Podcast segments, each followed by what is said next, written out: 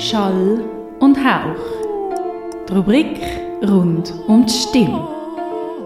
Also wenn ich jetzt zum Beispiel so ein Geräusch mache oder einfach ein A sage, ganz locker, so A und ich meine Hand jetzt auf den Kehlkopf lege, dann vibriert der Kehlkopf, ja. Aber ich habe das Gefühl, bei mir vibriert er mega wenig fest. Ist das, Christine, ist das normal? Ja, das ist normal. Genau, man kann eigentlich an verschiedenen Positionen im Körper kann man ja dann spüren, wenn man Stimme gibt, dass es ein bisschen vibriert. Also je nachdem ist da auch Singen oder Sprechen sehr unterschiedlich.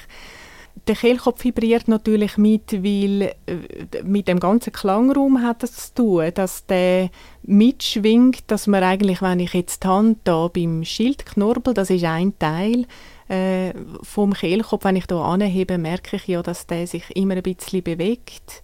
Ja, das kann man spüren. Hm. Schildknorpel gibt es, es gibt Stellknorpel, es gibt Ringknorpel, das sind so die drei Knorpelgewebe, die es hat. Das sind alles Teile vom Kehlkopf? Genau. Okay. Das ist mal ein Teil, das Knorpelteil, und dann sind sie aber mit sehr vielen Muskeln miteinander verbunden.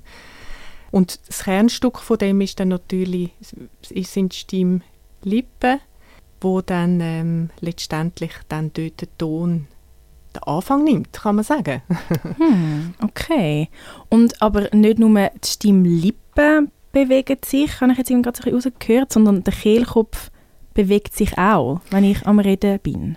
Ja, es sind eigentlich die Muskeln. Die Muskeln steuern dann die, die Stimmlippen. Eigentlich kann man es so sich vorstellen. Die steuern die Stimmlippen, dass dann die sich schließen und dass dann zusammen mit der Luft, die von der Lunge herkommt, ein Ton entsteht.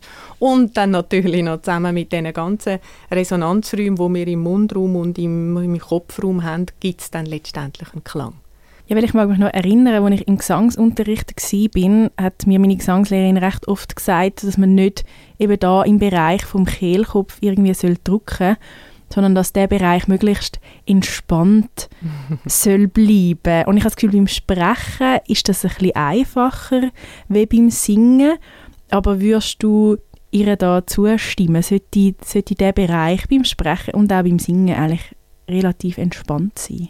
Ja, das ist, äh, das ist so. Das schafft man eigentlich viel in der Stimmtherapie, in, im Gesangsunterricht, wirklich, dass der, der Kehlkopf sehr locker kann sein kann das hat unter anderem hat das auch eine Auswirkung auf die Klangentwicklung. Also das heißt, wenn ich den Kehlkopf hoch auf tue oder wenn ich ihn anspanne, dann ist der Klang, der Klangraum tut sich dann verändern im Mundraum inne und das hat natürlich unmittelbare Auswirkung auf die Stimmgebung.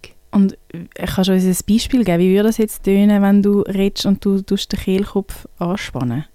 Jetzt, wenn ich den Kehlkopf ganz fest extrem aufziehe, dann merkt man ja gerade, es ist alles ganz eng, oder? Das ist das Aufdrücken.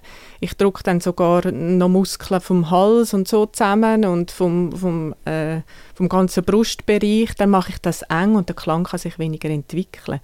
Und wenn ich das Gegenteil habe, wo man jetzt zum Beispiel im, im Gesangsunterricht viel macht, wenn ich da den, den Nasenraum, den Mundraum sehr weit mache, den Kehlkopf eher tief stellen, nicht abdrücken, aber eher locker tief stellen, dann können sich einfach Klang viel mehr entwickeln in dem Mundraum und es tönt dann, kommen mehr Obertöne dazu und so und es tönt einfach klangreicher und eigentlich auch klangreiche Stimme ist eigentlich auch eine wohlige Stimme zum Hören dann.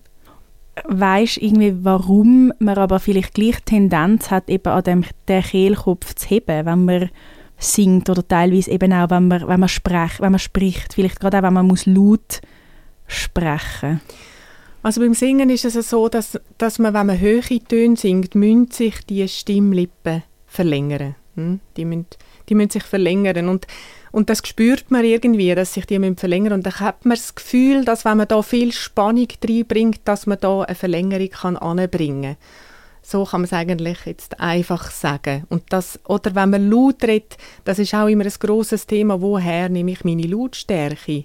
Nehme ich meine Lautstärke wirklich aus dem, ich sage jetzt, aus dem Bauchraum, aus den Flanken, das ist ja alles auch sehr wichtig. Oder nehme ich meine Lautstärke da aus der Stimme, wo ich, ähm, wo ich sie direkt am Kehlkopf mache. Und ähm, da gibt es eigentlich die zwei Möglichkeiten, wie man laut reden tut.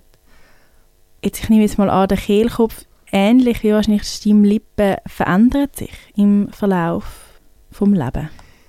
Ja, mit dem Wachstum, genau. Also wir können ja, wenn wir am Telefon sind, wahrscheinlich relativ genau sagen, ist jetzt das ein Kind, ist das ein junger Erwachsener, ist das oder ist das eher ein älterer Mensch? Das heißt, weil der Kehlkopf ja wirklich noch wächst, vor allem in der Pubertät bei Mädchen und bei Buben, tut sich dann dort die Stimme verändern, in der, sie wird tiefer, genau.